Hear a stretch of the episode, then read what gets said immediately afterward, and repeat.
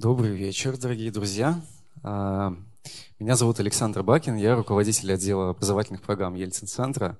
Сегодня у нас а, очередная лекция традиционного курса «Высшая лига», нашего совместного цикла лекций с Высшей школой экономики.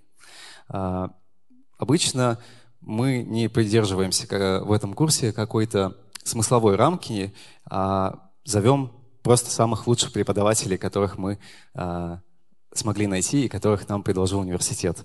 И сегодня у нас в гостях Эдуард Клышинский, а, кандидат технических наук, доцент факультета гуманитарных наук Высшей школы экономики, а, школы лингвистики. А, и говорить мы будем про то, что такое нейронные сети, что такое компьютерное обучение – нет, извините, да, не профессионал. А, и а, как они работают? А, друзья, пожалуйста, приветствуйте, Эдуард Клышинский. Спасибо за то, что этот вечер решили провести со мной с лингвистикой. Но я знаю, что здесь в Екатеринбурге хорошая школа компьютерной лингвистики, поэтому на всякий случай, кто из здесь присутствующих имеет отношение к языкам, работай, работай с ними – и так далее. Фуф, хорошо. А, потому что речь сегодня пойдет о несколько общих вещах, и на всякий случай извините за мой плохой английский, потому что мой родной язык C++. А, итак, я вам немножечко расскажу о том, как здорово заниматься лингвистикой, почему это интересно, а потом мы посмотрим на нейронные сети, потому что это сегодняшний день, в том числе и компьютерной лингвистики. И без нейронных сетей все получается не очень здорово, а с ними получается все просто замечательно. Но для того, чтобы с ними что-то получалось, надо вообще понимать, что это такое. Итак, начнем с компьютерной лингвистики. А, просто для того, чтобы показать, что охранники – это не самая древняя из профессий. Лингвисты – это тоже не просто так. В древнем Шумере э, найдены шумерские таблички, вот эти самые глиняные, в которых люди записывали на двух языках какие-то слова. Ну, все-таки есть соседние государства, соседние языки, и с одной стороны табличка – это вещь, ее можно продать, с другой стороны самому не забыть, как звучит то или иное слово у соседей, когда к ним приедешь. Ну, если кто-то собирается в туристическую поездку. А на рубеже нашей эры некто Филон Библский, э, просто потому что ему было это интересно, составил некоторый словарь синонимов. То есть он взял бумагу и ручку, если можно так сказать, и запи- начал записывать какие-то слова, которые обозначают одни и те же вещи. В этот момент ему показалось это забавным. Ну, меньше, чем 2000 лет, но вот глоссы в средневековой Европе, когда человек читал книгу на латыни, он не стеснялся на полях записывать значения тех слов, которые он счел удивительными. Или не очень понял, как они звучат, что обозначают. И вот он нашел значение и где-то у себя на полях это дело записал. После, этого, после того, как тамошние библиотекари запретили портить книги, начали издавать сами по себе глоссы. Фактически толковые словари, которые что-то ну, описывают значение слов. Россия находилась в этот момент в тренде, азбуковник, первый энциклопедический словарь у нас в России. Ну, и в ближайшем зарубежье. А, но, заметьте, все это носило такой какой-то спорадический характер. А первое серьезное такое изучение языка предпринял, как ни странно, Наполеон, когда он завоевал э, Египет – он попытался показать, что Египет имеет свою определенную культуру. Это не какие-то там варвары, которых надо завоевать и не звести, а он создал музей Египта. И после того, как Наполеон был вынужден уехать из Египта, и оставшаяся там французская армия была взята в плен Егип... Э, англичанами, и все, что было свезено в музей Египта, созданный по э, приказу Наполеона, досталось англичанам. Поэтому они перехватили пальму первенства. Но, среди прочего, э, один из французских офицеров, буквально они строили форт, ему солдаты притащили камень. Офицер посмотрел на этот камень и сказал, ребята, здесь что-то не просто так. Я вижу здесь надпись на трех языках. Сверху представлены то, что мы называем иероглифическим письмом египетским, те самые соколы, глаза и так далее. Ниже идет демиотика, это уже ближе к алфавитному письму. И внизу, о чудо, надпись на греческом языке. В тот момент, когда создавался этот камень, в Египте правили Птолемеи, а они были из греков. Поэтому этот камень содержит в себе благодарственное письмо руководству Египта. Здесь вот в Ельцин-центре нас сегодня водили. А, есть письмо, дорогой Борис Николаевич, благодарим вас за такое благодарственное письмо от рабочих. Ну вот это вот скорее от бюрократии египетской. Но великое счастье, что на трех языках. Офицер понял значимость этого камня, и именно благодаря ему началась расшифровка древнеегипетских надписей, потому что греческих к тому моменту более-менее еще помнили, а вот с э, иероглификой все было очень плохо. И один из уже англичан сказал, подождите, ну может быть здесь написано одно и то же. И это послужило ключом к разгадке иероглифов. Собственно, знаменитый розетский камень, с которого начинается а, теория машинного перевода, если можно так сказать. Но это все еще была не наука, это было развлечение для джентльмена. И джентльмен он по ту сторону английского канала, а по эту сторону профессора, сперва Геттингенского, а потом по личному приглашению немецкого монарха прусского Берлинского университета. И сказки они записывали, потому что они были фольклористами. Они изучали древний немецкий язык. Им было все интересно, что про древний немецкий язык. И среди прочего им попалась женщина, которая готовила им еду и заодно рассказывала сказки. И они начали эти сказки массово записывать. Но занимались они немножечко не этим. А, например, закон Раска Грима, который сформировал Яков Грим, сформулировал Яков Грим, он говорит, что, ну, индоевропейские языки. Почему? Потому что когда-то в Турции появилось племя, которое потом сходило в Индию, а потом сходило в Европу, и у нас был общий единый язык, проиндоевропейский. Он перешел в санскрит, санскрит перешел еще в много чего, ну и не только санскрит. И опять э, насчет санскрита это снова был английский джентльмен, на сей раз потому, что надо было изучать Индию и ее культуру. Англичане понимали, что здесь есть определенная культура, если мы начнем говорить, работайте по нашим законам, индусы восстанут. Потому что у них есть своя культура, более древняя, чем европейская. Ее надо уважать, ее надо понимать. Так вот, англичане, а вслед за ним братья Грим, начали исследовать переход слов из одного языка в другой. И братья Грим были первыми, кто сформулировали законы развития языка. Они сказали, что в определенные моменты массово начинают меняться одни буквы на другие буквы. И мы это можем заметить. Не надо говорить, что слово «менеджер» в древнеславянском языке обозначало что-то такое страшное, потому что там есть корень «жор». Менеджер – это тот, кто жрет. Нет, неправда. Это сказки.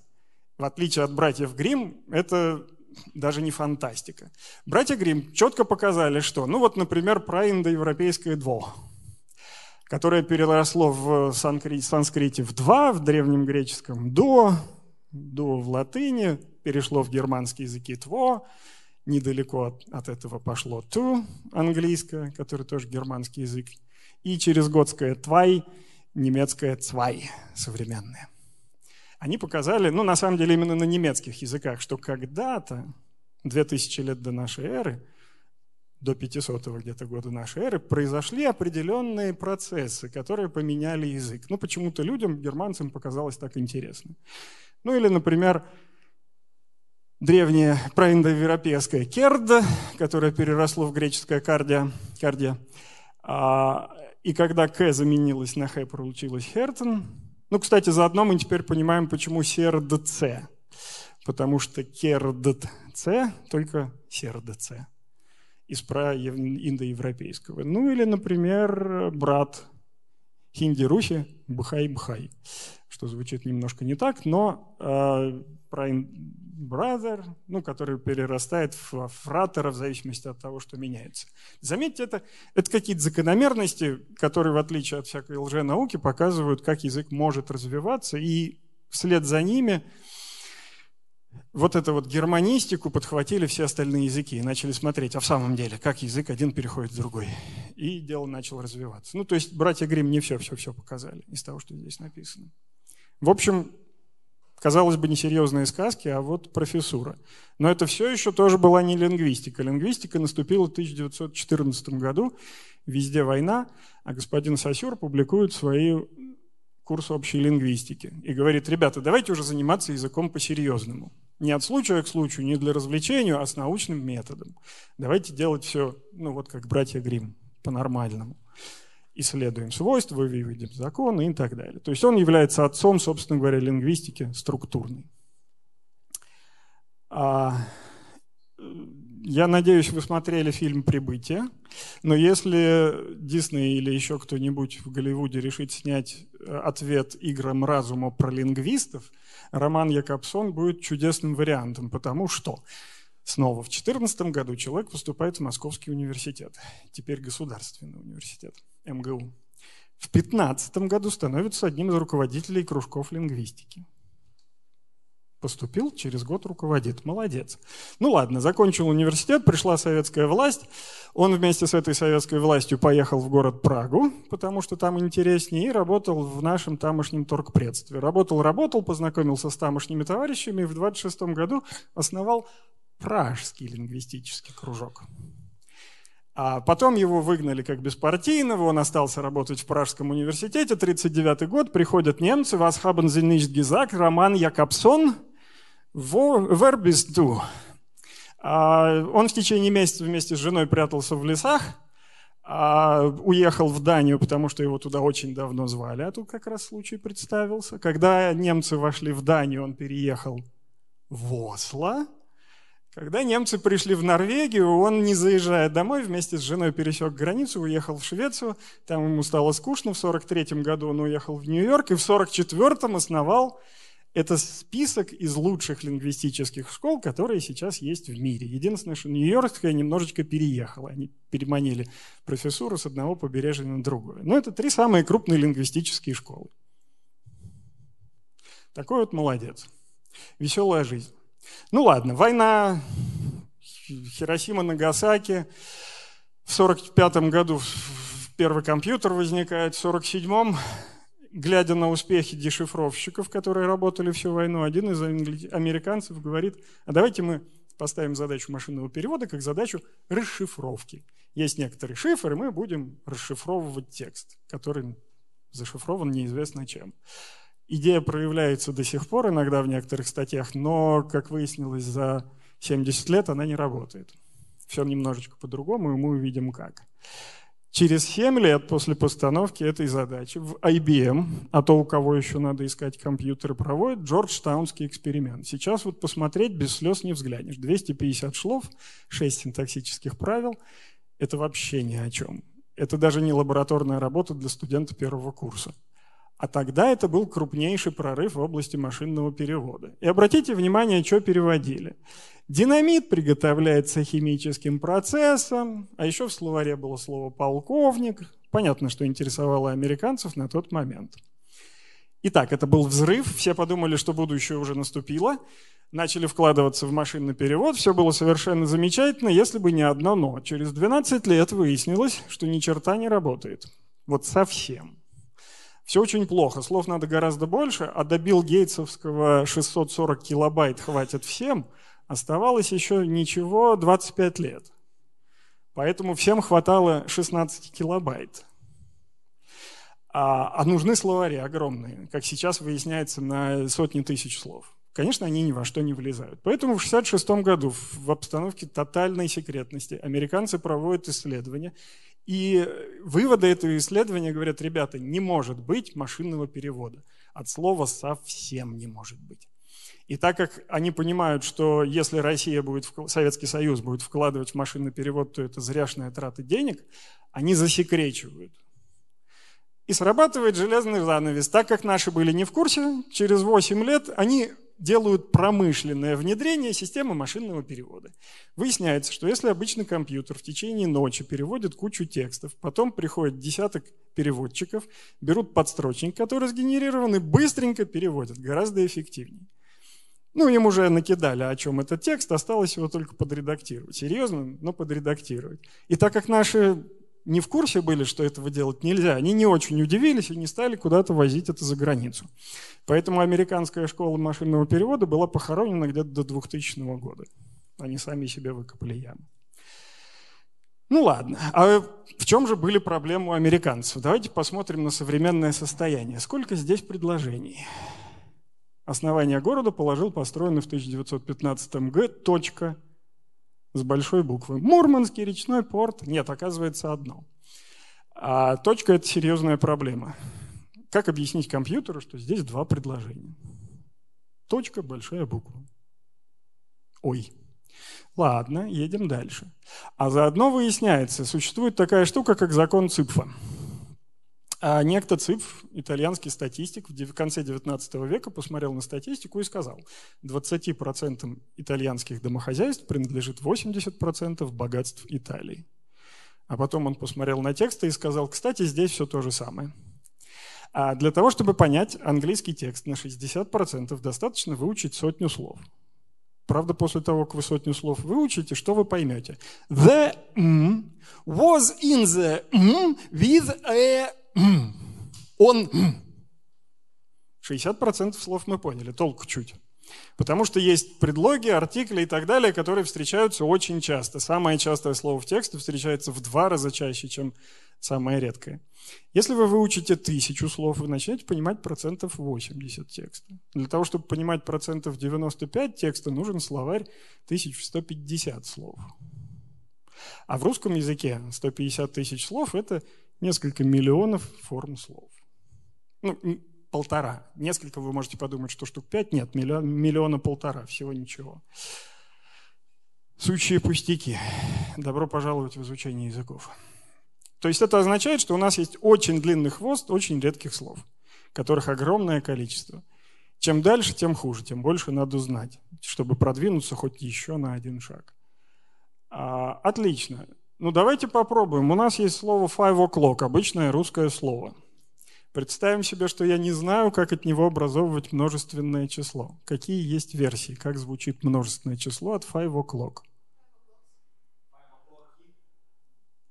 Спасибо за ваше предложение. Простое русское слово «клок», множественное число «клочья». Следовательно, говорит компьютер, five о клочья. Да, мы научились предсказывать множественное число, кому стало легче. Все сложно.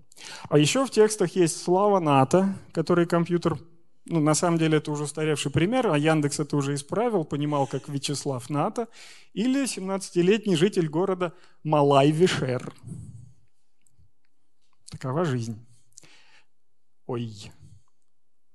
Ага. А когда я в первый раз вот этот вот пример рассказывал своим студентам, вычитав его в книжке, которая была еще раньше, я не мог себе представить нормального контекста для того, чтобы вот это вот себе представить. Сейчас могу. Город Одесса, 9 мая. С одной стороны собираются защитники города, а с другой стороны фашистские оккупанты. Привет защитникам города. От кого? от фашистских оккупантов. Привет передается. Синтаксисом тоже все не слава богу. Он их видел семью своими глазами. Спасибо, Витя Бочаров. Сколько глаз у существа? Ну, не считайте на картинке, существо с семью глазами – это плохая симметрия, его не рисуют, но вот есть у существа семь глаз, и всеми семью глазами он видит кого-то там, их видит. Короче, язык штука сложная. С ним... А, ну, между тем. В 93 году появляется первая поисковая машина Excite. Старшее поколение. А помните, как Яндекс не умел искать по словоформам? Это сейчас я могу ввести слово, и я, как здесь написано, могу написать «одноглазненький», и Яндекс это дело поймет, потому что памяти стало больше, словари расширяются, мы научились это дело поправлять. Коллеги из Яндекса говорят, что к ним в месяц приходят 200 разных написаний слова «одноклассники» в поисковых запросах. А всего у них в коллекции больше 300 разных написаний. И это мы умеем. А теперь представьте, как была грустна наша жизнь всего лишь 20 лет назад, 25, когда для того, чтобы найти то, что мне нужно, я вводил «мама», «маму», «маме», «мамой». Я делаю не один запрос, а много. На одной из конференций коллеги из Яндекса задали вопрос. Я лингвист, я ввожу странные слова, мне надо искать странные слова. Зачем вы их исправляете? Мне это не нужно. Вопрос задавала коллега из Эстонии, и товарищ из Яндекса ответил, твердо зная, что товарищ, задавший вопрос из капиталистической страны, товарищ сказал, вообще-то мы заботимся об экологии. Когда, и не только об экологии. Когда человек приходит домой после работы, уставший, и случайно делает ошибку, он видит неправильные результаты запроса, он начинает нервничать, он начинает орать на жену, драть уши детям. В конце концов, он второй раз вводит этот же запрос. Что делает Яндекс? Тратит электричество на то, чтобы обработать повторный запрос. Вообще-то мы боремся за экологию и за семейное благополучие.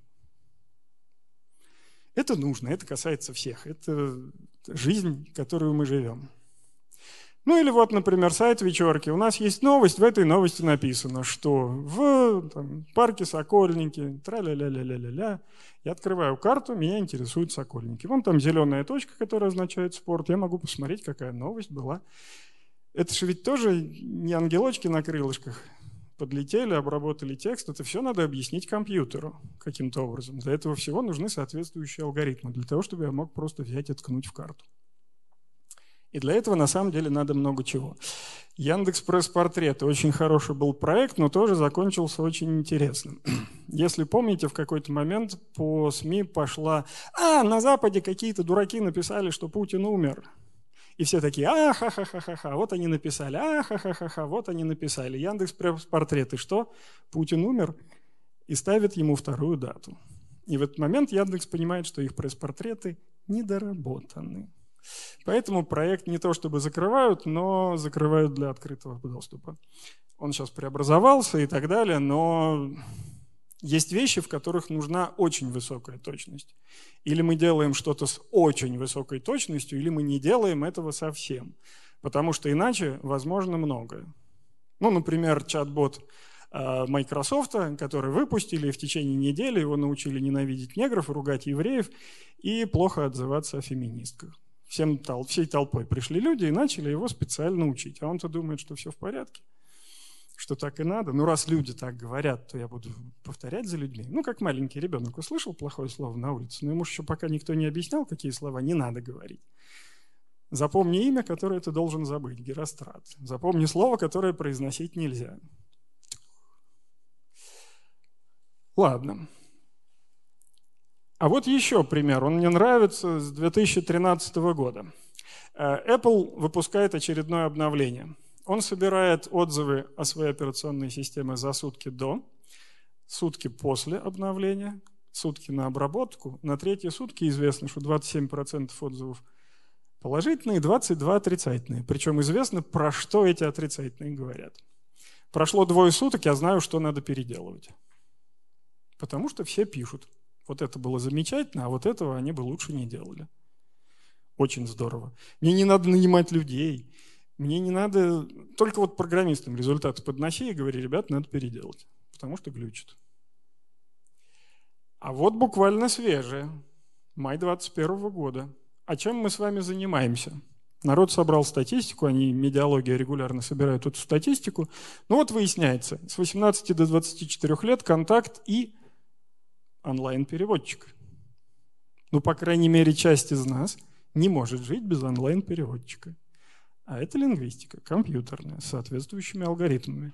Другая часть из нас от 35 до 44 сайт Учиру. Ну, правильно, дети подросли и пошли в школу. А что такое Учиру? Ну, вообще-то это просто сайт с правилами, с одной стороны. С другой стороны, выясняется, что не все так просто. У меня дипломник э, делал для языковых курсов систему, которая подбирает студенту текст. Чем плох учебник? Там есть два текста, ты их прочитал, и все, что ты делаешь дальше, это ты совершенствуешь вот эти тексты. А по-хорошему надо понять, что ты делаешь определенные ошибки, и начать тебе подсовывать новые тексты на эти ошибки, чтобы ты их отрабатывал. В зависимости от твоего уровня, от того словаря, который ты знаешь, и так далее, и так далее. Серьезная задача. И получается, что передо мной весь интернет, только тексты выбирай. Практикуйся, товарищ. Лучшим образом. Не выучивай два текста, а вот все, что есть, держи, я тебе все подберу. Таргетирование. Все сталкивались, да? Можно даже не комментировать. Ну хорошо. Итак, древняя история. Это очень нужно. Причем здесь нейронные сети. А вот теперь давайте начнем издалека. 43 год. Совпадение? Не думаю. Макалок и Пиц, компьютеров еще нет. А если не ошибаюсь, был биологом, Питц был математиком, или наоборот. что-то я подзабыл. А, они занимались тем, что мерили, как работает спинной мозг. И они сформулировали математическую модель нейрона. Правда, как потом выяснилось, нейрона спинного мозга. В голове он работает чуть-чуть по-другому. А, и идея состоит в очень простой вещи. Давайте представим себе, что у нас на вход поступают какие-то числа. Вот отдельная история, как все что угодно превратить в число. Но я как программист утверждаю, все на свете есть число. Почему? Потому что если это не число, то я как программист с этим не сталкиваюсь. А так как нейронные сети – это про компьютеры, то все на свете есть число. И вот представим себе, что мы на вход подаем много чисел. Ну, например, нам нужно предсказать, что у нас там по экономике дальше будет. И вот я смотрю, одно число, там, сколько мы продали железа, хлеба. А с другой стороны, мнение по соцопросам, политическая ситуация, наши внешние э, торговые отношения. Ну, вот есть куча чисел. Дальше я каждое из этих чисел перемножаю на определенный коэффициент, суммирую, и дальше смотрю, выше порога, ниже порога. Если выше порога, то единица, ниже порога ноль.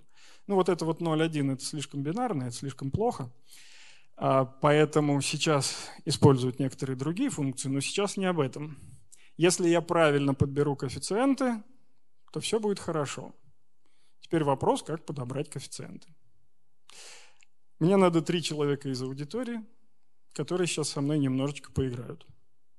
Играть будем в угадай число. Один, два, три. Отлично. Итак, я загадал число. Ваша задача по очереди произносить какие-то числа. Сумма должна совпасть с тем числом, которое я задумал. Меньше.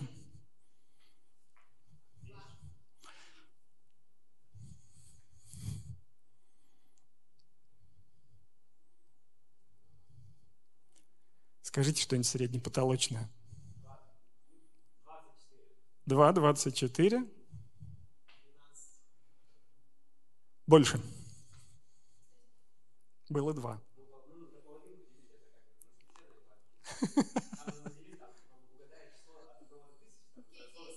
Десять. Так, сумма была 36 на всякий случай. Десять.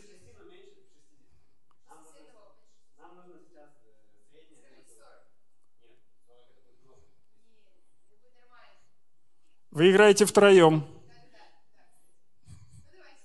Десять.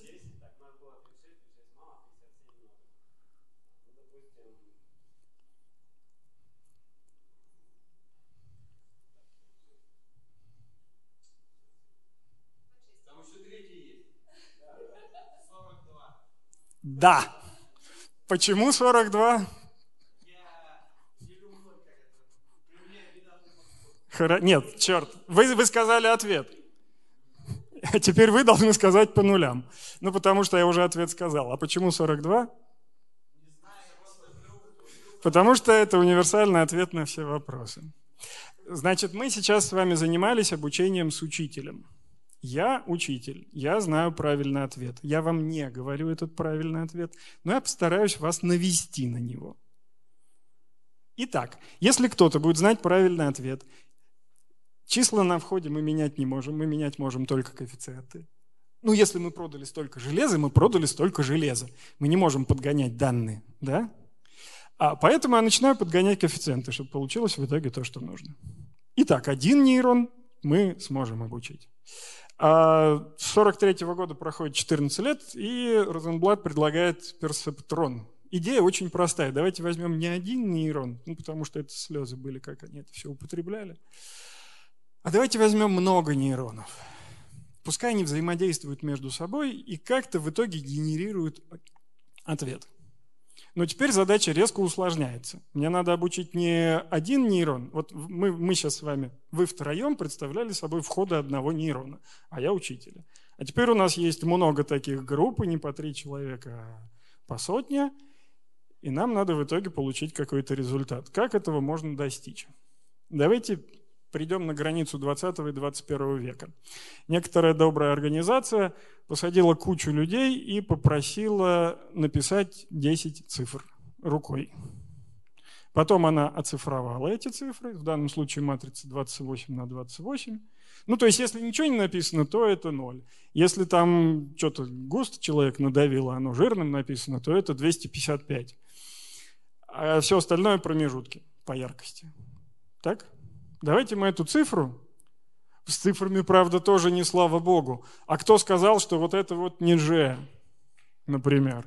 А кто сказал, что сейчас тут много смешных цифр, что вот это не, не шестерка перевернутая по каким-то причинам, что это вот вообще не девятка и так далее. Ну, в общем, ужас. Война и немцы. А, это, ну ладно, как-нибудь справимся. Вопрос другой. У нас ведь э, много цифр, да? А здесь у нас матрица с цифрами. И как ее превратить в вектор – на самом деле очень просто. Давайте возьмем первый ряд, к нему приклеим второй ряд, потом третий, потом четвертый. И вот мы получили много цифр подряд идущих. Это уже вовсе не матрица, это уже вовсе вектор. Хорошо, ну и что? Что получается? Мы подаем эту цифру на вход. А так как нейрон изначально проинициализирован случайным образом, ну вот как вы давали свой ответ, вы сперва дали какие-то случайные цифры. Ну вот давайте на веса сюда повесим какие-то случайные цифры. Значит, у нас, если будет 0, он должен выдать тут единичку, если семерка должен выдать тут единичку. Что в итоге получается? Хорошо, если он выдаст одну единственную единичку там, где не надо, потому что при большом желании он может выдать 10 единичек. Это все цифры одновременно, может сказать нейронная сеть в самом начале. Ну и будет права. Ей какую-то глупость в качестве коэффициентов сообщили, она глупость ответила. Ну и что с этим делать? Я уже, кажется, показывал, как обучают детей. Давайте посмотрим, как обучают взрослых людей. Чем громче орешь, тем больше эффект. Известное дело. Надо на кого-нибудь наорать. На кого? На того, где известно, какой должен быть результат. А оно известно на выходе. Мне известно, что вот тут должна быть единица, а тут должны быть нули. И когда я должен орать? Если был, должен быть ноль и вышел ноль, ну все в порядке, можно громко не кричать. Можно просто посмотреть в глаза и надеяться, что дальше все будет хорошо. Если получилось больше, чем надо, надо сказать, куда прешь.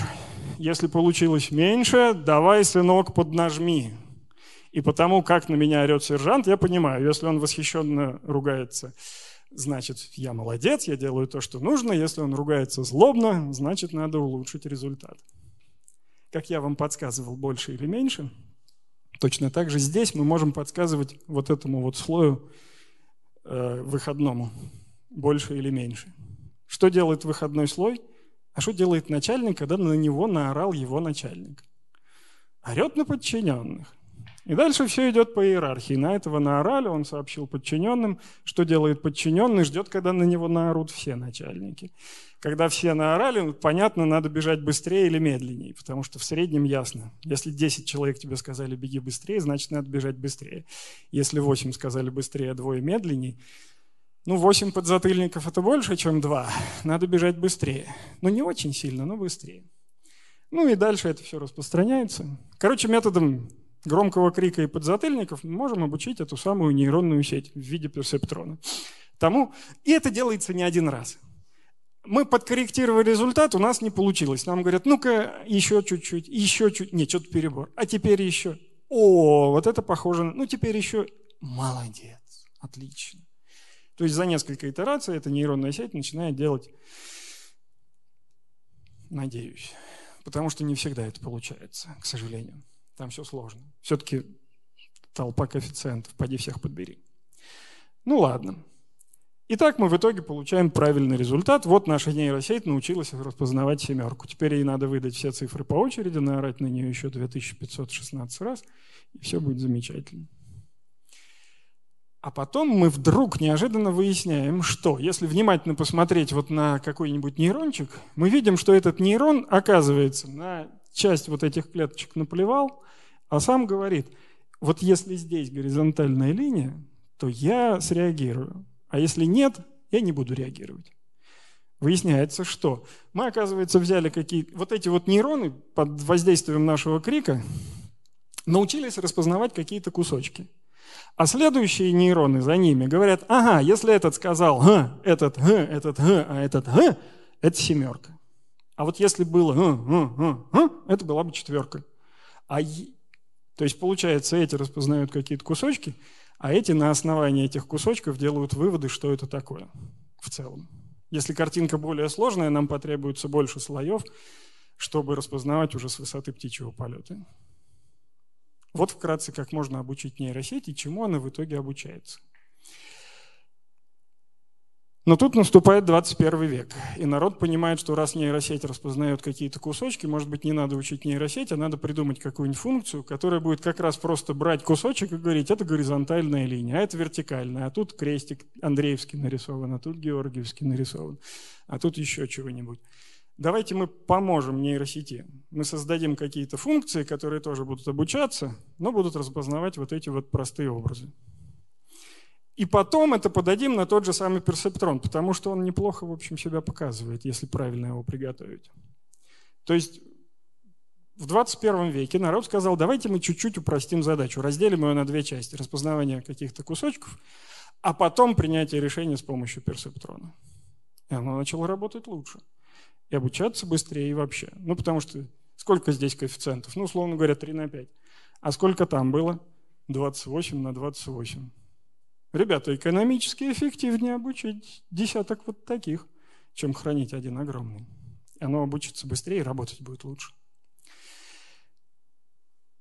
Продолжаем про 21 век, а потом выяснилось, что вообще-то нейронные сети надо правильно готовить. Вот это я уже комментировать не буду, потому что сказки здесь заканчиваются, начинается сложная жизнь. А это Data Science за 300 нужно быть математиком и понимать, что там происходит. Но если в двух словах можно приготовить такую структуру нейронной сети, если хорошенько подумать, что она будет лучше обучаться. Ну, разница как между вороной и голубем, как тут написано, на самом деле ворона и синицей. Вот есть голубь, крыса с крыльями. Ни черта не умеет, только жрать и размножаться. Вот есть ворона, хитрая сволочь которая очень много чего может. Вот эти новокаледонские вороны, которые чудеса в цирке вытворять могут, если бы их из Новой Каледонии забрать. Вот мы можем так построить структуру нейронной сети, не просто все со всеми, а как-то более хитро, что она будет обучаться лучше и будет уметь вещи поумнее делать. И это было одно из открытий вот как раз 21 века, которое вызвало взрыв в нейронных сетях. Потому что персептрон, как оказалось, вот за счет того, что он такой не самый талантливый, не очень он хорошо учится, далеко не на всех. Да, в принципе, нейронные сети не на всех задачах учатся, но так они учатся гораздо большему количеству вещей. А потом в 21 веке, что такое игра шляпа? Ну так, в двух словах. У меня есть слово, я должен вам это слово объяснить, это слово не называя. Я могу назвать много чего, кроме как это слово. Что я делаю? Я пытаюсь выразить самую суть этого слова. Так ведь? А хорошо, давайте построим нейросетку такую, что к ней на вход приходит то, что нужно. На выходе она должна выдать то, что нужно. Но вот в промежутке мы делаем то же самое ограничение, как в шляпе. Этого слова ты называть не должен. И вообще ты должен показать жестами, что это такое. На другом языке. Ты должен перевести слово во что-то другое, а потом расшифровать. А дальше барабанная дробь. Берем и выкидываем вот эту часть. Человек, обученный играть в шляпу, поймет много разных жестов. Поэтому, когда вдруг в жизни ему кто-то что-то начнет там показывать, человек это возьмет и поймет, что это обозначает. И сделает все правильно. Даже если это слово ему не встречалось. Потому что он понял всю суть вот этих вот жестов. Грубо говоря, есть человек, который показывает на каком-то своем языке, есть человек, который понимает то, что показывает. А теперь приходит кто-то третий и начинает показывать на их же языке что-то свое. И мы его понимаем. Получается, что мы то, что мы говорим, выражаем с помощью каких-то совершенно других вещей, с помощью других признаков. Ну, не слова, а жесты. Мы выражаем вот эту самую суть. А обучение это простое. Посади этих двоих на месяц в одной комнате, и они выйдут оттуда профессионалами. Главное, еду туда вовремя подавать. И примеры. А Причем пример один и тот же, что одному, что второму. Угадал – покормили, не угадал – накричали. И это еще один взрыв. На самом деле вот эта идея что-то 70-х или 80-х годов прошлого века, но выстрелила она в этом, с нейросетями. А еще она выстрелила потому, что фактически вот этот вот язык жестов – это наш тайный язык. Мы этим, на этом тайном языке что-то такое пытаемся выразить. И мы выражаем самую суть. Мы не произносим лишних слов. Мы, мне не надо читать лекцию на полтора часа просто потому, что мне надо как-то провести время. Нет, я хочу выразить самую суть за короткое время. Очень эффективно. Получается, у нас есть скрытое признаковое пространство. Ну, у меня для каждого жеста есть какое-то свое собственное значение. И комбинация этих жестов складывается в общий смысл. Каждый жест – это признак как того предмета, который я обозначаю. Комбинация жестов показывает то, что нужно. Так выясняется, что это работает не только в шляпе. Вот здесь вот показан пример, что биологи берут ДНК клеток человека, смотрят на их признаки, какие там аминокислоты, в каком порядке формируются, и определяют сходство этих ДНК между собой. И выясняется, что кожа очень похожа на себя, а печень похожа очень на себя. Все клетки разные, они чуть-чуть отвечают за разные вещи. Где-то оболочка, где-то то, что перерабатывает, где-то еще что. И они начинают группироваться. Причем здесь лингвистика. Берем слово. Воркалось, хливки и шарьки пырялись по нове. Какие шарьки? Хливки. Сейчас, если бы мне сказали, что это электронные шарьки или шарьки ответственные, то, что ответственное электронным бывает редко. Даже муравьи редко бывают ответственными, только в какой-нибудь сказке, даже не у Грим. Я начинаю понимать, что раз ответственно, значит живое существо и, скорее всего, человек какой-то. Ну, может, это должность в Древнем Риме, шарек. И вот эти шарьки ответственные, значит. Или они электронные. Есть электронные дырки, электронные схемы, электронные шарьки.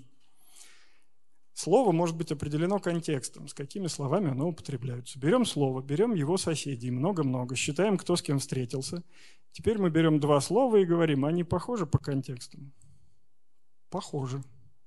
На самом деле так себе похоже, потому что то, что может бегемот, не может гипопотам, потому что гипопотам – это парадное значение бегемота. Но в общем и целом и тот, и другой ест, ходит, плавает, там, живет в Африке и так далее. У них очень много общего. И вот теперь выясняется, что если мы возьмем вот эти скрытые признаки, мы ведь можем Давайте себе представим, что признак номер один, как я там машу левой рукой, признак номер два, как я машу правой рукой, как я пританцовываю, прицокиваю и так далее. Это разные признаки. И если я пританцовываю сильно, это одно, а если слабо, то другое. Я могу это измерить количественно, насколько эти жесты похожи друг с другом. И у меня получается некоторое пространство. Так вот, два слова, которые похожи друг на друга, в этом пространстве оказываются рядом, точно так же, как клетки клетки одного цвета находятся рядышком. И это здорово. Я тыкаю сюда пальцем и говорю, ты кто? Клетка кожи. А, ну тогда и твои соседи тоже клетки кожи. Ты кто? Я глагол перемещения. А, ну тогда и твои соседи глаголы перемещения. И дальше срабатывает, интернет взорвался. В прямом смысле. Это была еще одна революция вместе с вот этими структурами нейронных сетей. То, что у нас есть некоторое пространство, в котором одинаковые слова находятся рядышком. Но и этого мало. Выясняется, что а есть мужчина, есть женщина. И что бы там ни говорили, между нами есть большая разница. Так вот, если мы возьмем разницу между женщиной и мужчиной и прибавим ее к королю, то мы получим королеву. Потому что королева отличается от короля, так же, как женщина отличается от мужчины. У нас начинает срабатывать аналогия. Если я понимаю, что хм и га, то тогда вот здесь должно быть там премьер-министр женского пола. Или герцог женского пола, герцогиня. А заодно выясняется, что мы можем отличать время глагола, страну и ее столицу, город, индекс и название города, где этот город находится. Ну, я просто беру много текстов, там иногда встречается индекс вместе с адресами. Если написана первая цифра единицы, то это там с большой вероятностью Москва. Ну, 100, 101, например, центр Москвы. Скорее всего, это какой-нибудь Кремль или окрестности. Окей? 101 чего-нибудь – это Москва. Э, ну ладно, неважно. В общем, по индексу можно и город заодно получить. Семантическое пространство. Пространство, в котором слова обладают смыслом, и слова с одним смыслом находятся где-то тут, а тут. И это очень здорово. А дальше мы возвращаемся к нейросетям. Только не эти трансформеры, а вот эти трансформеры – Идея заключается все в чем? Давайте возьмем нейросетку. Ну, вот то, что я вам рисовал, то, что оно там сходится, да. Давайте построим нейросетку чуть-чуть по-другому. Она возьмет фразу на немецком языке, сформулирует ее смысл в этом тайном семантическом пространстве, а вторая нейросетка ее точно так же поймет. Что нам для этого надо? Давайте возьмем тексты Европарламента. Каждый закон в Европе должен быть издан на всех европейских языках. Все законы выражают одно и то же. Давайте возьмем кучу юридических текстов, и научим нейросетку переводить одно в другое. А дальше мы ей будем подсовывать те тексты, которые она никогда не видела, но слова-то она выучила. Тайные смыслы она выучила. Она, правда, будет говорить только про политику, к сожалению. Ну окей, давайте ей подсунем мировую литературу, еще чего-нибудь переводное. Давайте подсунем ей много всяких разных текстов. И так как они у нас уже есть, опять на месячишко их загоним, эту нейросетку, и кормить будем только в случае успеха электричеством. И оно все будет понимать. Оно будет переводить. Оно берет текст на одном языке, выражает его смысл и выражает этот смысл на другом языке. А теперь барабанная дробь. А давайте возьмем текст на русском языке и скажем, продолжи его. Я тебе скормил много русских текстов. Я тебе всякий раз давал начало фразы и требовал, чтобы ты обучился выдавать конец фразы. Можешь? Могу говорить нейросеть. Ну, я там что-нибудь повторю, а потом сгенерирую одно или несколько новых слов. И все у меня будет хорошо. То есть нейросеть начинает не только машинный перевод делать, но и генерировать тексты. На самом деле интернет, можно считать, взорвался в очередной раз и в этот момент. Вот. Значит, это пример. GPT-3, в смысле, это уже аж третья попытка Гугла э, OpenAI который обучался на майкрософтовском сервере. То, что я вам говорил про скрытое пространство, это Google взорвал интернет. Итак, что они взяли? Они взяли 570 гигабайтов текста. Значит, на секундочку, в Лебрусеке порядка 150 гигабайт текстов. Лебрусек – это самая большая коллекция русскоязычных и не только текстов это все, что было написано на русском языке, ну, за изрядным исключением, потому что кое-что не оцифровано, но все, что было оцифровано на русском языке, в Лебрусеке есть. Единственное, если его еще не выложили, то там нету. Итак, это весь Лебрусек почти четыре раза. Почему? Потому что выясняется, что серьезная российская конференция, которая раз в год собирает всех ученых в какой-то области, генерирует столько же текстов, сколько Баш.орг, там, где постят шуточки, штук 10 каждый день. Мы очень много пишем, реально много пишем. Взять какой-нибудь РИА Новости, который генерирует новости вообще без остановки. И РИА Новости не одни, а еще есть живой журнал, одноклассники, сайты с объявлениями, продам, куплю и так далее. Текстов набирается. Это, правда, речь идет про английский язык. 570 гигабайт этих самых текстов. Так вот, OpenAI взяло 570 гигабайт текстов – потратила примерно 5 миллионов долларов и получила модель, которая называется GPT-3, которая умеет делать вот такие штуки. Ее прикрутили в качестве чат-бота, значит, на Reddit. Reddit. Человек с Reddit спрашивает, ребята, которые обслуживают лифты, самая интересная штука, которую вы нашли в шахте. И ему чат-бот отвечает, а сам, первая вещь, которая приходит в голову, это недавнее открытие колонии людей, которые живут в основаниях зданий. А это было экстраординарное открытие для социологистов и антропологи... антропологистов, а, которое открывало очень много насчет человеческой культуры и гораздо больше, чем вообще можно было подумать. Очень гладкий английский текст, правда, выглядит как тонкий степ. Такая чудесная шутка. Ну, ты спросил глупость, но я тебе отвечаю глупость.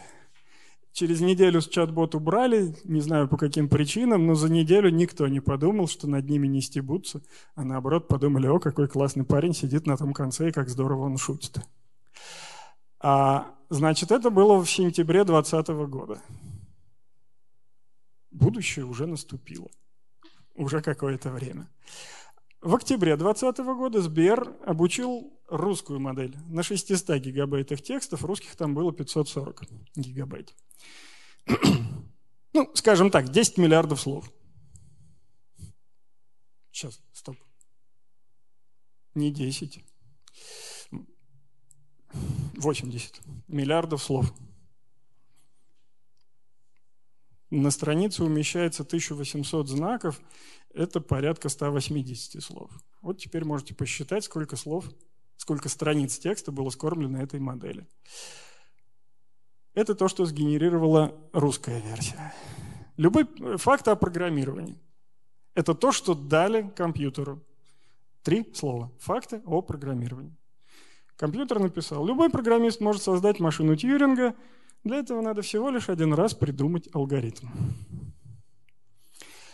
До сих пор непонятно, какая же из программ сложнее, которая не осознает себя или осознает, но это даже на философию тянет. У программы есть название, версия и фамилия разработчика. Это снова тянет на легкий степ. Ну, то есть какая-то версия программы и кто ее сделал. Кстати, тоже немаловажно. А вот следующая фраза выдает за этим, это уже за границами юмора. В 1969 году программисты, которые разрабатывали «Касабланку», кажется, это был фильм, и кажется, он был 43-го года, снова 43-й год, а решили включить в программу небольшой отрывок из «Великого Гэтсби». Эм, сейчас, 23-й год написан, фильм снят в 2010-м. Это им почти удалось. Когда фильм вышел, все заметили, что это совсем другая картина. Никто не знал, что эти части программы один и тот же фильм. Программа «Фильм». Ребята, если вы шутите, то вы были пьяны. Здесь что-то не то с этим юмором. Но секундочку. Значит, английская модель 175 миллиардов параметров. Самая лучшая видеокарта имеет 24 гигабайта. Это уже не видеокарта, это профессиональная штука. 24 гигабайта оперативной памяти. Таких видеокарт нужно несколько десятков, чтобы эта модель просто загрузилась. Это не та штука, которую можно запускать на смартфоне. Совсем. Это, да.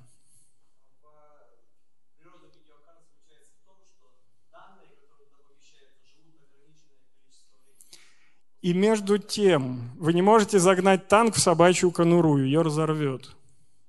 Оно не влезет. Вам нужен кластер, вам нужно много машин, чтобы оно заработало. Иначе не получится. Отечественная модель 13 миллиардов параметров, она в 10 раз проще, поэтому неудивительно, что она генерирует не такие сложные тексты. И ее применять попроще на самом деле. Да, только если распараллеливать, тогда все будет хорошо. Если у меня есть несколько десятков видеокарт, и я все, всю эту модель загоняю в десяток видеокарт, теперь вопрос, у вас в ноутбуке есть 10 видеокарт? В лучшем случае, и не в ноутбуке. В общем, все сложно. Эти модели – это не то, что работает на телефоне. Но дальше есть задача, как ее сократить, как сделать то, как сделать это, чтобы она все-таки работала на каком-то не промышленном, не на суперкомпьютере, а на чем-то, что у нас в кармане. Может, она будет попроще. Поэтому новости мы не можем вот так вот генерировать запросто. Для этого нужно быть Сбером, Амазоном, Microsoft, кем-то достаточно крупным или вложить соответствующее количество денег в инфраструктуру. Ну, на этом настоящее заканчивается и наступает будущее, но так как оно еще не наступило, подведем итоги. Значит, о чем я не поговорил.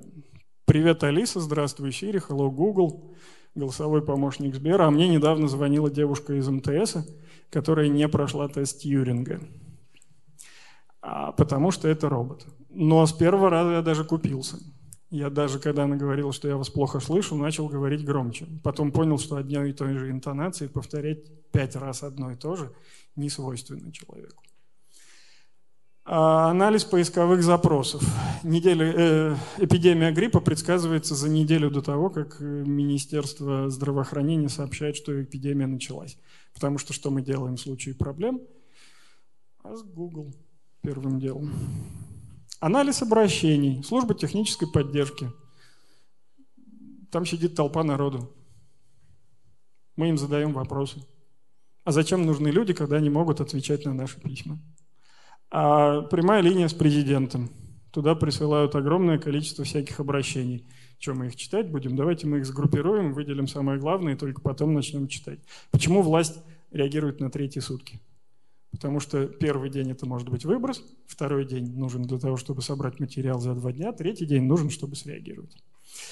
Извлечение фактов, кто кого купил, продал и так далее. Медицина и педагогика. Про обучение английскому я говорил. Когда человеку совершают операцию над открытым головным мозгом, ему надо предъявить определенное количество тестов, и человек должен на эти тесты ответить, чтобы не отрезать лишнего. Кто для этого нужен? Психолингвисты, которые знают, как устроен мозг, как он работает, в какой части что есть. Если человек перестает произносить шипящее, значит мы залезли никуда, не туда, куда надо. Обработка голоса – отдельная история, которая тоже завязана на все, что я рассказывал. Вот на этом мы точно подведем черту. И так, язык-то очень интересный, и мы все им пользуемся. А нейросети – это просто, если у тебя есть большая куча денег. А нейросети могут многое, но не все, к сожалению. А нейросети – это не искусственный интеллект. Они водят машины, но пока все еще не научились бегать за сумочкой, как в фильме «Я робот», когда я попросил. И современному лингвисту, лингвисту без нейросетей, конечно же, никуда, и мы этому учим. Но вообще-то есть теоретические лингвисты, которые все еще очень ценны. Потому что они смотрят и говорят, подождите, ребята, это не будет работать, потому что вы забыли вот это. Язык... Как говорил один из профессоров, сейчас я вам приведу пример из древнеосетинского, и вы все поймете. Нужны такие люди тоже. Вот на этом мы с вами закончим мою часть доклада. И если это интересно, можем перейти к дискуссии, вопросам и всему остальному. Друзья, я лишь хочу добавить, что у нас ведется запись лекции, и все вопросы попрошу задавать в микрофон. Может, вы будете передавать микрофон, если это можно? У нас а. камера направлена вот в эту сторону. Да, так что лучше выходить и прямо здесь задавать.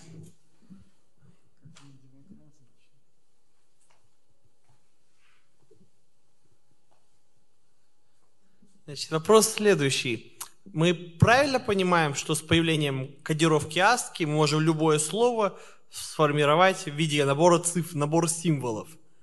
Я Но хочу... символов с их кодами и перевести их в бинарник, допустим. Я хочу заметить, что ASCII появилась лет на 35 после того, как появились компьютеры, поэтому есть кодировки подревнее. Но да, идею вы выразили полностью правильно. Как То только есть... текст набран в компьютере, хоть в какой-нибудь кодировке. То есть дальше мы делаем бинарную, как бы переводим каждое число в бинарник и можем сделать граф бинарников. Ну, не обязательно граф, но в целом да. Ну, с этого начинается обработка. Когда символ, чтобы символ появился в компьютере, его надо закодировать. А это 1, Б это 2. Да? После того, как мы нажали на клавиатуре, компьютер это дело перекодировал, и вот тут мы можем начать обработку. Либо и... мы должны сосканировать страницу, что тоже бинарник, ее распознать в другой то... бинарник. То есть, и я понимаю, что вот если у нас есть английский язык и русский язык, у них очень много букв, которые похожи между собой. Нет. Я вам скажу больше. Украинское и десятичное, в смысле и с точкой, это не то же самое, что европейское и с точкой. Это два разных символа. Не знаю, зачем это сделали, но это два разных символа. Это не ASCII кода, это UTF-8. ASCII кода, к сожалению, должны были... Вы должны сказать, на каком языке вы говорите, и только после этого э, кодировать в ASCII. UTF-8 1632 позволяет это закодировать просто одним числом. Там есть символы коптские, э, тот греческий, который был до древнегреческого, там есть готские символы, там есть все китайские иероглифы. И это все можно выразить одним числом, вопрос просто в размере этого числа. То есть это отдельная сказка, как появились кодировки, и это именно сказка. Вот. Но мне это не важно. Вы хоть как-то закодируете. Я, к счастью, умею переводить из одной кодировки в другую. Мне все равно. Поэтому главное, чтобы это был текст в компьютерном виде. После этого я могу начать его анализировать. И последний вопрос возникала ли идея использовать изображение как промежуточное состояние между словами на разных языках? Нет, но когда я летел сюда, перед этим я сел в Аэроэкспресс, и мне было скучно, я открыл новости, и в новостях на N плюс 1 было написано, Google предлагает новую поисковую машину. Он пока ее не публикует, им говорят, надо еще полгода, чтобы ее доработать. И вопрос, что будет, но если будет, будет очередной кусок будущего. В примере написано, я загружаю картинку в Google и спрашиваю, смогу ли я в этих ботинках подняться на гору Фудзи. На что Google человеческим языком мне отвечает, сможешь, но тебе еще потребуется. И дальше ссылки на страницы магазинов. Что надо еще? Спасибо. Ну, то есть с картинками народ тоже умеет работать. Еще вопросы?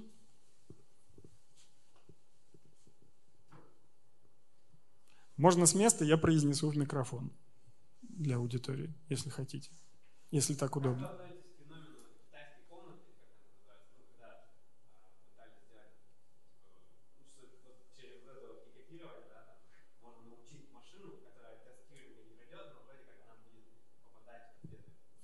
Как я отношусь к феномену китайской комнаты, машины, которая пройдет тест Тьюринга, не пройдет тест Тьюринга, но будет попадать в ответы. А хочу ответить вопросом на вопрос. А вы знаете, что тест Тьюринга уже прошли? Его прошла система, которая прикидывалась еврейским мальчиком из Одессы и очень просилась забрать ее отсюда, в чужую страну. И чуть больше половины экспертов на это дело купилось. А на самом деле именно поэтому я написал, что нейросети – это не искусственный интеллект. Каждая нейросеть умеет делать какую-то свою штуку. Она феноменальная, замечательная и так далее, но она не делает всего. К какому-то моменту мы, наверное, придем к такому компьютеру, но слушайте, 175 миллиардов параметров для генерации текста – сколько ей потребуется, чтобы бегать и так далее. Это будущее еще не наступило.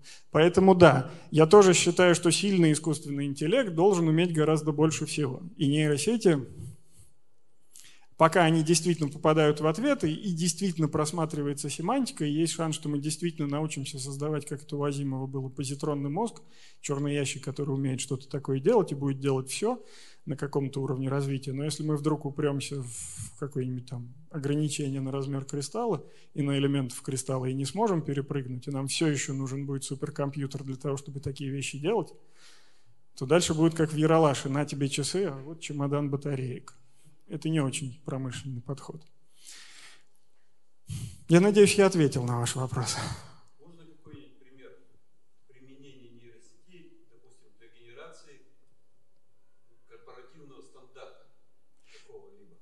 Пример нейросети для генерации корпоративного стандарта. Нет, нельзя.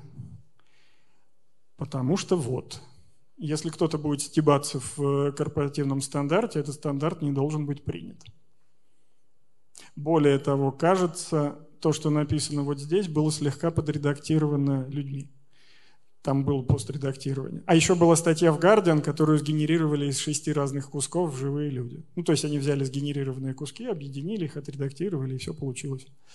А пока это выше того, что мы можем. Мы можем генерировать то, что называется дипфейками. Deep, потому что это нейросети. Фейк, потому что это сгенерированная новость, а не про то, что произошло я могу генерировать тексты, похожие на правду, настолько похожие, что люди поверят, на заданную тему. Я могу заменить диванные войска несколькими нейросетями, которые будут знать, как правильно ругаться, в каких случаях, кого хвалить, а кого нет. И это автоматизирует процесс, и я буду реагировать быстрее, чем противник, например.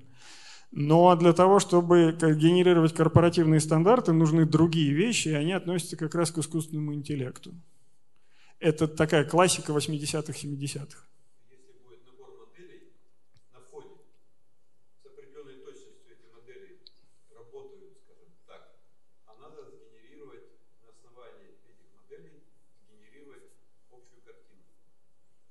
Сейчас работает несколько моделей, на основании того, что они делают, мы генерируем общую картину. Это выглядит следующим образом. У нас есть несколько нейросетей, и есть еще одна нейросеть, которая объединяет их результаты. Но, к сожалению, это нейросеть вместе, просто с большим количеством параметров. На входе у меня, допустим, модели работают, которые... Не нейросетевые. То есть на входе, на входе не нейросеть. Да, да, да. Нет, пожалуйста, но дальше вопрос в точности. Дело в том, что работая с лингвистами, я убедился, что люди ошибаются в 3-5% случаев. Это когда они стараются. Человек не делает стопроцентный результат, он обязательно где-то что-то ляпнет. И нейросеть учится у человека. Но сейчас нейросеть выходит на там, 98-99% точности. А теперь представим себе, что я с такой точностью перехожу через дорогу. Раз в 100 переходов меня сбивает машина. Это очень плохое качество. Мне надо гораздо выше. Мне нужно одно сбитие, даже не на миллион. Миллион человек должны в течение суток шляться туда-сюда по этим самым дорогам, а сбивать должны человека 2-3. На это я согласен. И это уже даже не третий знак после запятой, боюсь. Поэтому нет, есть некоторые вещи, для которых мы считаем, что это хорошая точность, это точность выше, чем у человека, но это неприемлемо, когда мы это массово начинаем применять. Нужна более высокая точность. И где-то она может. По Москве ходит этот вот яндексовский робот, который развозит, должен развозить. Я его наблюдал просто на улице, мне повезло столкнуться. Но за ним идет инженер с ноутбуком и смотрит, что он там себе думает. По Сколково ему гулять можно, там ограниченная территория, а в город его выпускать пока еще страшно. Но Яндексомобиль катается, катается по городу. Вопрос еще один. Могут ли нейросети сходить с ума? То есть не понимать, нашли они ответ или нет? Могут ли нейросети сходить с ума? А шизофреник всегда твердо уверен в том, что он говорит. Нейросеть тоже. А она не может зациклиться, потому что там как минимум в алгоритме стоит, что и ответ. В какой-то момент я должен дать ответ. Если он шизофреничный, ну я просто не пойму, что он такой. Но ответ я все равно дам. Можно ли создать самообучаемую нейросеть? А вот тут мы чем занимались? Я смотрю на взрослых и пытаюсь за ними повторять. У меня на входе как надо делать, на выходе как я это пытаюсь сделать. Я даю тебе текст на одном языке, сгенерируй мне такой же. Я этот текст не понимаю, но я умею генерировать тексты на выходе. Ну, правда, дальше начинается, я тебе буду помогать, я тебе буду давать правильные команды на том языке, который ты понял. Я пойму, где у тебя здесь что, где махать руками, а где ногами, и я буду, соответственно, подавать тебе команды. Я пойму, постараюсь понять твой язык, поэтому то, что ты будешь генерировать, будет очень похоже на правду. Поэтому в некотором роде мы друг друга поймем.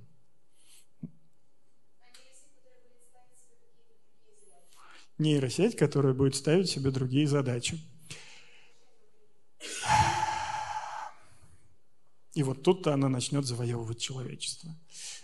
Нет, великое счастье состоит в том, что пока нейросети не ставят себе задачи, а если ставят, то только в рамках каких-то целей, которые ему диктует человек.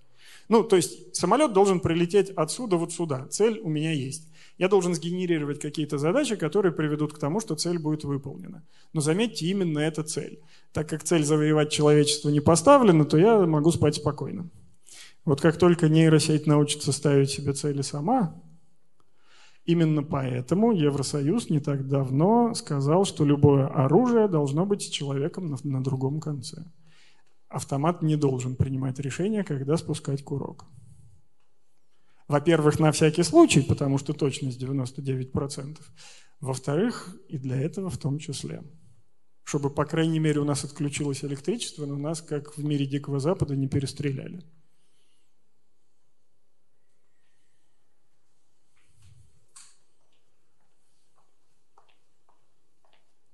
Добрый вечер, меня зовут Роман, я занимаюсь преподаванием игры Go. Я тренер и преподаватель.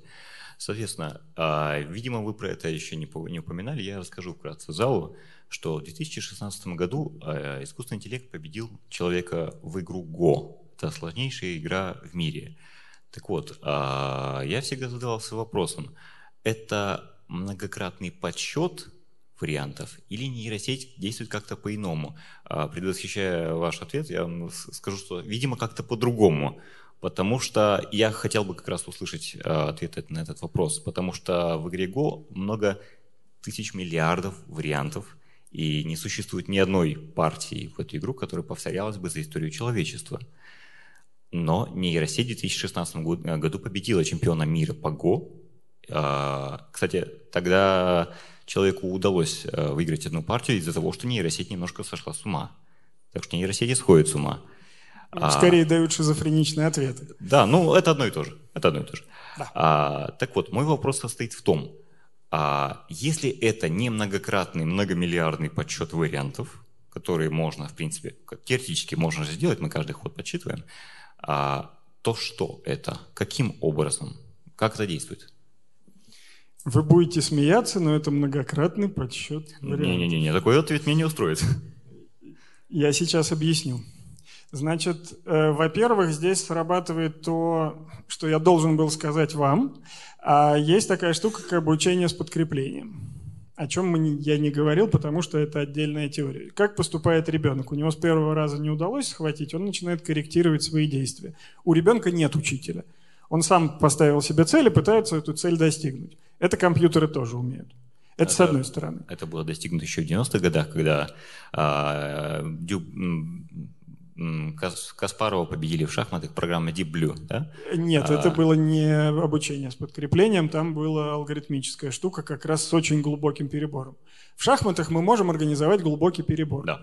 и понять, к чему приведут мои шаги, и увидеть, что там в 95% случаев я выигрываю, а в 5% случаев проиграю. Гениальность Карпова заключалась в том, что он на какой-то игре понял, как думает компьютер, и начал вести себя неординарно. Он начал выбирать шаги, которые, по мнению компьютера, приведут к поражению Карпова, а Карпов берет и выигрывает, потому что он понимает, что делать. В Go так не получается. Там действительно огромное количество вариантов. Это, это не перебор, но это огромное количество предварительных игр. Что сделали ребята? Во-первых, они собрали все игры, которые были сыграны и задокументированы, и обучились на них, и посчитали статистику. И дальше, получается, мне не нужно прогонять результат до конца, а я знаю, что если я поступлю вот так, то по той статистике, которая была собрана, я проиграю в 80% случаев и выиграю в 20%. Но а, этого оказывается мало, потому что 80-20. И они начали с помощью обучения с подкреплением просчитывать еще некоторые варианты, но те варианты, которые кажутся наиболее выигрышными. То есть вместо того, чтобы перебирать все-все-все-все-все, у меня есть с одной стороны эвристика, которая говорит туда ходи, а сюда не ходи. С другой стороны я перебираю все-таки. А дальше они к этому моменту в какой-то момент подключили, к этому всему в какой-то момент подключили нейросетку, которая заменила собой эвристику. Она начала ее улучшать, эту эвристику, с помощью все того же обучения с подкреплением. И получается, что да, я предварительно проигрываю миллиард партий, считаю статистику, и только после этого выхожу на борьбу с мастером. Когда у меня набрано... Ну, то есть я сыграл партии больше, чем этот гуру. А, Видите ли, еще такой момент. А, Программа AlphaGo, которая в 2016 году это сделала, она была уже побеждена другими программами, которые, кстати, вот к к сведению зала, а, существует программа, она сама там за три ночи научилась играть в Go, потом взяла, обучилась другую программу, которая теперь сама тоже умеет играть в Go. Человек здесь вообще стоял рядом, не участвовал. Поэтому... Надо лишь один раз- написать соответствующий алгоритм. Да, меня, собственно, это пугает. То, что программа обучает программу, а другая обучает другую программу, и, в общем-то, человек просто стоит рядом. Но теперь вопрос постановки целей. А, Человек поставил цель и, это, Да. и начал модифицировать программы. а, Он написал программу, которая бы модифицировала коэффициенты, статистику. видите ли, а, вопрос как раз по эвристике, которую вы упомянули. А, мы не можем просто взять большую статистику и... Не, мы, мы это сделали, окей. А, что произошло потом? В 2018 году а, программы начали изобретать собственные необычные стратегии, которые для человека вообще не свойственны. И это уже не влияние больших э, big data, это уже что-то вообще другое, что как человек не делает никогда и не будет делать. Это уже не успешная, неуспешная стратегия, это просто что вообще что-то новое. Это В та часть случае. вопроса, на который я не ответил. А, Значит, прошу мастер после того, как он сыграл с этим делом, и многие мастера сели и начали разбирать, как AlphaGo играет. И они сказали, что это не человеческая логика. В 20% случаев они понимают, что имелось в виду, у нас есть аналогии, а в 80% случаев это какая-то стратегия, которую мы не наблюдали, потому что мы не сыграли миллиардов партий. И они не понимают, что это такое. Но в этом заключается суть машинного обучения. А Я видел чудесный пример, как э, инженеры проектировали некоторую деталь. Ну, все мы с вами видели железнодорожные мосты, как устроены старые мосты. Там балка, балка, и дальше пошла вот эта вот крестами сетка. Правильно? Они взяли вот такую деталь и засунули ее как раз в систему обучения с подкреплением. Она начала эту конструкцию улучшать, улучшать, улучшать, улучшать, и там как раз показывается, как она чего меняет. И из вот этой вот системы она генерирует нечто, что выглядит совершенно сумасшедшим, но когда ты на это дело медитируешь 5 минут, ты понимаешь, что это структура кости. Кость, она легкая, в ней очень много воздуха, и в ней очень много каких-то случайных вот этих вот перемычек. И она несколько прочнее, чем вот эта вот металлическая балка. То есть есть какие-то аналогии в природе. Просто мы туда, может быть, не заглядывали, не думали, и... но да, это не человеческая логика. Инженер так проектировать не будет, потому что это сумасшествие, это огромное количество вычислений, это результат миллионов лет эволюции, а я привык получить результат быстро и за хорошие деньги. Поэтому да, это не человеческая логика, потому что да, где-то это уже следующий шаг, потому что я сделал гораздо больше. А, так отвечая на мой вопрос, это все-таки просчет или не просчет? Или... Это делает компьютер. Чем занимается компьютер?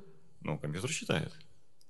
Мы набрали статистику это и поняли. некий осо, э, некий осо, э, как, особый способ подсчитывать. То есть это не тупой подсчет, я сделаю так, ты так, а что-то... Всякий раз я пытаюсь улучшить. Вот это самое главное. Я оптимизирую систему, делаю лучше и лучше. Если в какой-то момент я выхожу за рамки логики, она же лучше работает. Да. Все, я победил. И ваша Да. человеческая логика меня не интересует. Хорошо. Спасибо за, за ответ. Так, вы еще что-то хотели спросить или я путаю? Или сказать? Вот вопрос такой. Э, Я не помню, в каком году Алан Тьюринг открыл машины состояний. Машины конечных автоматов, что объект может, при- может переходить из одного состояния в другое с привязкой ко времени и так далее. Насколько эта, техно- эта концепция соответствует понятию нейросетей? Как они жили? Ни Иван Федорович, Василий Николаевич не выиграл, проиграл, и не Волгу в преферанс 10 рублей. А, значит, смотрите, про конечные автоматы говорил Минко... Ой, Минковский. Минский. Сейчас, иерархия, грамматик. Хомский. Всех перепутал. А, и машины Тьюринга находятся наверху этой иерархии. Мы можем постепенно, за три шага усложнив систему, из конечных автоматов получить машину Тьюринга. Машина Тьюринга по определению выполняет любой алгоритм. Таки- так как эм, нейрон- нейронные сети обучаются по алгоритму, получается, мы можем создать машину Тьюринга, которая будет выполнять работу нейронной сети. Таким образом, нейронная сеть является тьюринговским алгоритмом. Если я правильно понял и правильно ответил на ваш вопрос. Просто в машине состояния, когда я проектирую машину состояния, я могу ограничить количество вариантов. Но вот беда в том, что это не конечный автомат. Это надо сделать еще три шага и перейти к неограниченным грамматикам. Через контекстно-свободные, контекстно-зависимые я, наконец, получаю неограниченные грамматики. Поэтому на конечных автоматах вы этого не сделаете. А на неограниченных автоматах, которые являются Тьюринг, машиной Тьюринга и Тьюринг полны, мы можем сделать все, что можем.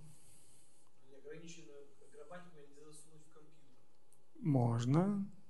Машину Тьюринга мы засунули в компьютер. Более того, мы, я могу создать классическую машину Тьюринга с классическими операциями. Ну, есть соответствующие теоремы, которые выводят, что да, можно любой алгоритм выполнять на машине Тьюринга. Поэтому нет, могу, просто это очень сложно. Был такой чудесный язык BrainFuck, созданный для одной единственной цели, чтобы запутать программиста, который на нем пишет. Он специально для этого был создан, чтобы пошутить. А машина Тьюринга в чем-то напоминает этот алгоритм. Она не создана для человеческого мышления, там слишком много мелких деталей.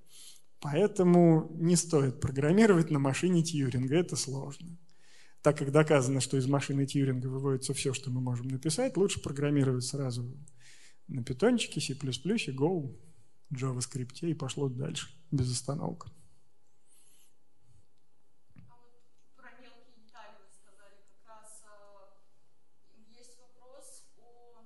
Если с грамматической и лексической семантикой все понятно, ну, примерно, э, загружаются тексты, да, и после этого нейросеть может генерировать э, тексты с похожей там лексической семантикой, грамматической семантикой, то что с традиционной семантикой, с коннотациями, с э, дальней периферией ассоциаций, вот с этими всеми вещами это сложнее? Ну, чего вы сразу по больному?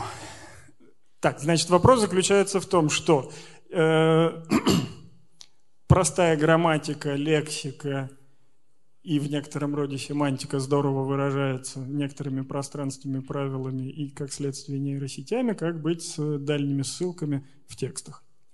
Значит, на самом-то деле, ой, вот сюда, все не так плохо, потому что вот в этих вот примерах мы, ну, как минимум, видим вот это вот this, которое ссылается, да, и в русском тексте никто не знал, что эти части программы один и тот же фильм. Мы ссылаемся на предыдущее предложение. Это все-таки есть. Это с одной стороны. Но с другой стороны, корреферентные ссылки все еще не, решаются, не разрешаются на 100%. Те же самые нейросетки их тоже научились разрешать. Что-то я не поставлю доллар про 98%, про 96% пятерку поставлю. Вот про 98 не до конца уверен, надо посмотреть в статьях, что было. На самом деле это тоже делается, это тоже можно сделать с помощью нейросетей, это получается лучше, чем с помощью эвристик. А, поэтому да, если у тебя достаточно большая нейросеть, которая захватывает не два слова соседних, а то она в итоге сможет. И когда там показываются длинные тексты, которые генерируются, у них есть какая-то общая идея. Мне попадался какой-то текст, то ли красную шапочку просили продолжить, то ли еще что. Там шел какой-то тоже бред сумасшедшего, но, но с какой-то своей идеей. Красная шапочка разговаривала с ветерком. Она спала у него на плече, и еще что-то такое происходило, но это был ветерок и красная шапочка в пределах одной страницы. Общая идея все-таки была. Поэтому можно говорить, что и тема, и рема, и все остальное там есть. Бред сумасшедшего, но есть связанный бред. То есть это не шизофазия, а это шизофрения. Ну, у шизофазии э, мы часто меняем э, тему, про что мы говорим, а у шизофреника он про одно говорит, но какие-то странные вещи, которые тут локально скорее, ну или слишком глобально не вяжутся. Поэтому кое-что все-таки есть. Не все хорошо, это факт. Поэтому да, нужны теоретические лингвисты, которые бы вот тыкали пальцами и говорили, что за ребята тут ерунда у вас приключилась. Вот посмотрите, как должно быть, в цифрах даже может быть. Яндекс перестал нанимать лингвистов, которые не умеют программировать. Хозяйки в копилку фактов. А, но теоретические лингвисты все еще существуют и иногда привлекаются. Потому что без них сложно. В общем, с одной стороны, да, не все так просто, как казалось бы, но с другой стороны, продвижение есть и в этом тоже. Не везде одинаково хорошо, но кое-где неплохо.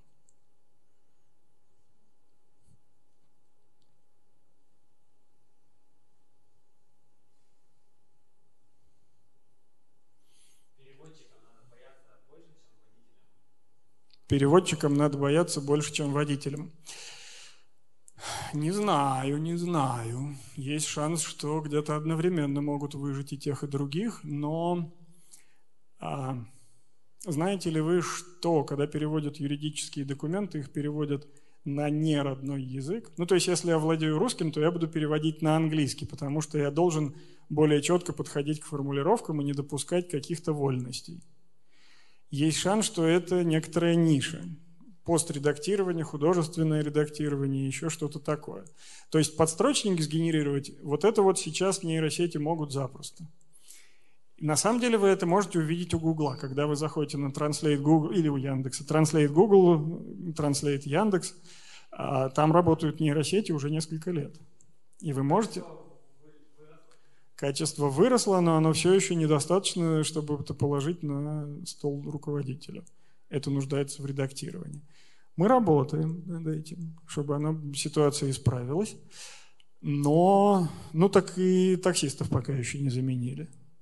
Но вот эта часть будущего может быть не за горами. В переводе есть шанс, что у нас, у людей останется место для оттенков.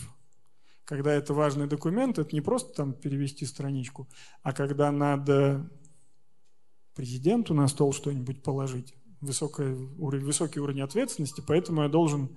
Ну, вот эти вот все огромное количество анекдотов про то, что юристы что-нибудь перевели одно слово не так, как другое, и все друг друга неправильно поняли, и началась война.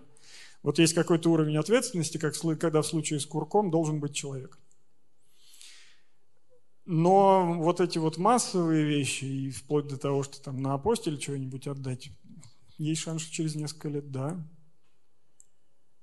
А журналистов тоже заменят? Все новости, все будет, где-то вот э, всё, камер много, сняли, и все новости будет это. А заменят ли журналистов? Значит, сейчас это уже не эксперименты, но еще и не до конца промышленная система. Берем камеру, э, просто направляем куда-то, а дальше нейросеть начинает комментировать, что тут происходит. И наоборот, мы нейросети подаем текст, а эта нейросеть пытается визуализировать. Визуализировать получается хуже, чем комментировать, но комментировать можно. Но опять какое-то место для живости языка. Но тут я бы опять поставил даже десятку на то, что это можно подправить. Вот тот текст, который генерируется, потом другая нейросеть художественно обработает. И получится получше. Наконец, а, вообще-то журналисты очень любят повторить половину текста из предыдущей заметки.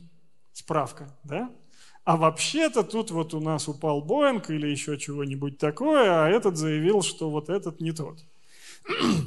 Я на этом нарывался, потому что, ну, берешь текст, и, казалось бы, люди писали, а потом у тебя одно и то же предложение сто раз. Оказывается, это было очень животрепещуще, об этом много писали. Одно и то же предложение в справке повторили сто раз. Ну вот это может и компьютер сделать, господа журналисты. Вот, поэтому опять где-то возможно. И это с одной стороны, а с другой стороны дипфейки, которые употреб- уже упоминались. Да, когда идет речь о том, что нужно сгенерировать огромное количество новостей в каком-то информационном поле, вот здесь вот вместо того, чтобы нанимать диванные войска, можно нанять хорошую нейросетку и пяток редакторов. И они будут справляться быстрее.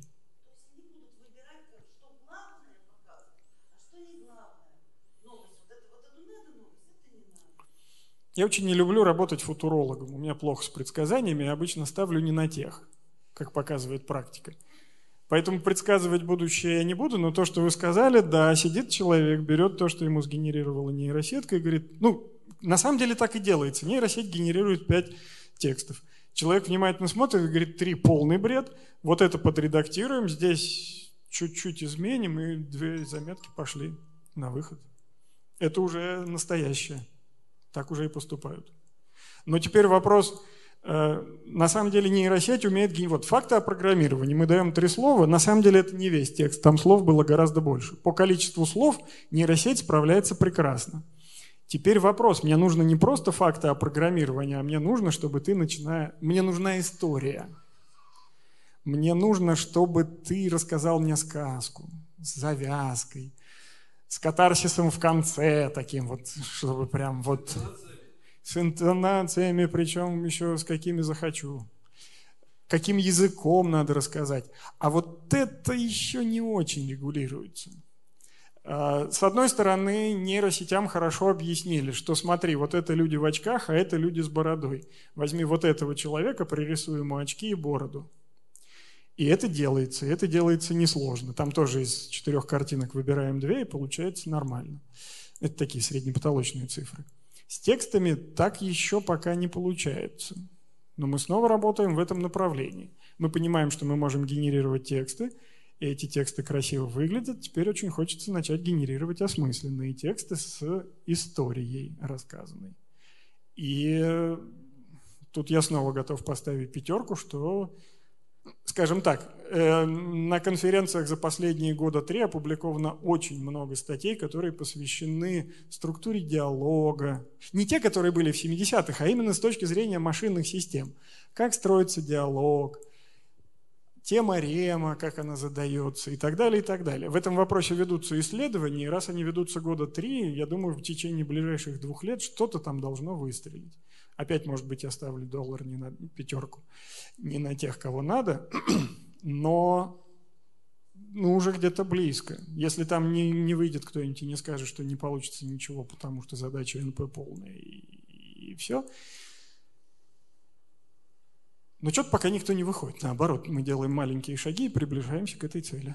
И похоже, она достижима. Я уже писал, что надо просто много денег. Может быть, великое счастье, что их не везде выделяют. Поэтому мы еще не в том будущем, которое показывает нам Голливуд.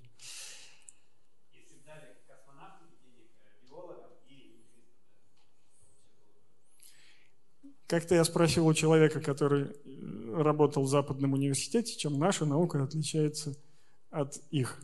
И мне сказали, знаешь, Эдик, тем, что там платят. А так люди те же самые, проблемы те же. Но когда тебе платят, ты можешь сидеть на работе и работать над, над одной задачей, а не думать о том, как закрыть четыре разных проекта.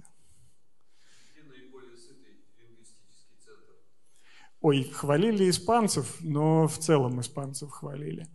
А, знаете, у Гугла очень хороший центр и с лингвистикой, и со всеми пирогами. Кажется, у Microsoft, но кажется, он скрывает.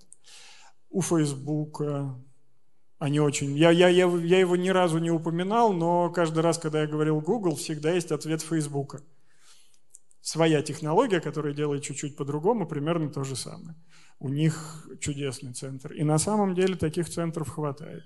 Просто Google, Facebook – это самые богатые конторы. Весь мир. Google работает со всем миром. Вообще-то на Западе есть понятие каникулярного года.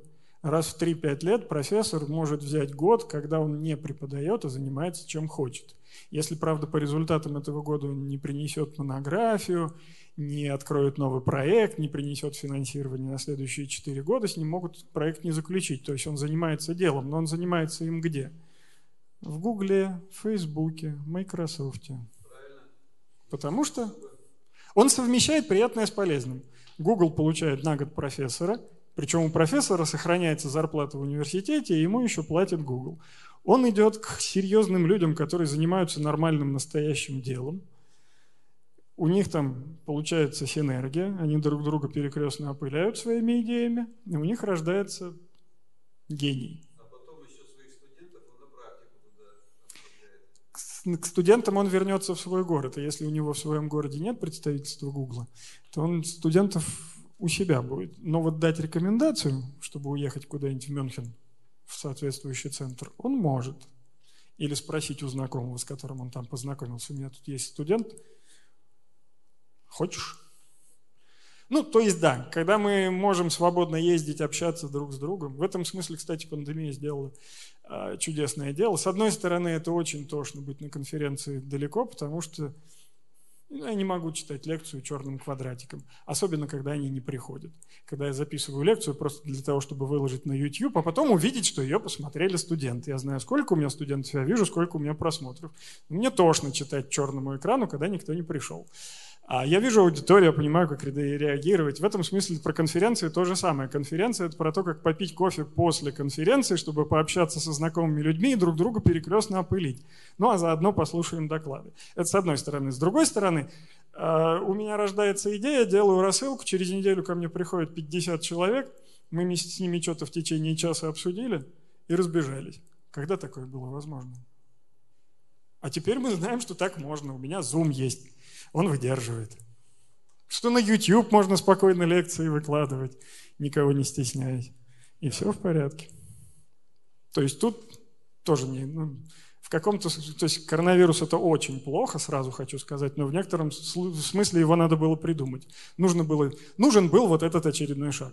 Коронавирус его ускорил. Да, это очень грустно, что это произошло именно так. Но есть положительная сторона и в этом. Вот, по крайней мере, в коммуникации. Ну, очень хочется, чтобы он быстрее закончился. Потому что очень хочется общаться без масок. Ну, это ладно, крик души.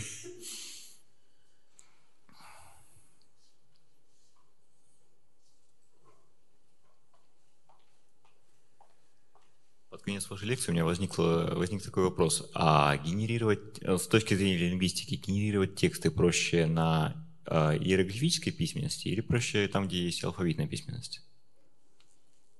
А вот это вот Мне кажется, на китайском же проще. Google против Фейсбука. Facebook как раз делает модели, которые генерируют по частям. Они берут корни окончания приставки и из них. А Google берет слова целиком. Это с одной стороны. С другой стороны, давайте позовем китаиста и спросим, хорошо или плохо. А, есть э, подобные, подобная практика или на китайском Не, ну, не да делали? нет, генерируют. Китай -то тоже финансирует своих ребят. У него есть аналог нашего Сбера. Они тоже... Сейчас, вот я не уверен, что они натренировали свое ГПТ, но они в этом смысле работают, конечно же. Там все не так просто. А, Китайское слово – это там штуки три иероглифа, идущих подряд. И дальше сиди и думай, это три разных слова или это одно слово из трех Ну, вот, собственно, мой вопрос заключается в том, где текст осмысленнее получается. Допустим, Слушайте, в я не английском том же самом? Или... Я я не читал китайские сгенерированные тексты. А статистика и же есть? Не у меня. А, понял. Вот я не отвечу, Понял. так как у меня с китайским четыре иероглифа и те. К великому счастью, в письменности интонации не важны. Это если бы мы синтезировали голос, но они же синтезируют. Поэтому сгенерируй иероглифы, и дальше мы тебе их озвучим. Это другая Так, задача. ну, в общем, э, нет. Мне, Да, мне всё кажется, там примерно то же самое, потому что у них э, чуть хуже с синтаксисом. Никак, точнее. Не, ну он более строгий, но так как каждый иероглиф может обозначать все, что угодно, почти как Не, если бы определенная, определенная область значений, поэтому даже и, и проще. То есть нет окончаний, нет приставок. С другой стороны, на китайском никто свет клином не сошелся. Самый строгий синтаксис японский. Строже нет ничего на свете. Там, вот э, этот вопрос я исследовал. Вот И в этом слоговая смысле азбука мы не, ее не рассматриваем. она Мы- смешанная. м, Да, там больше Хорошо. слогов, но они употребляют иероглифы тоже. А, поэтому, да, я согласен, это не, не, не чисто то, что вы говорите. В ну, общем, мой ответ не а, знаю. Ответ понял, все, спасибо. Мне кажется, не будет там проще, но это кажется.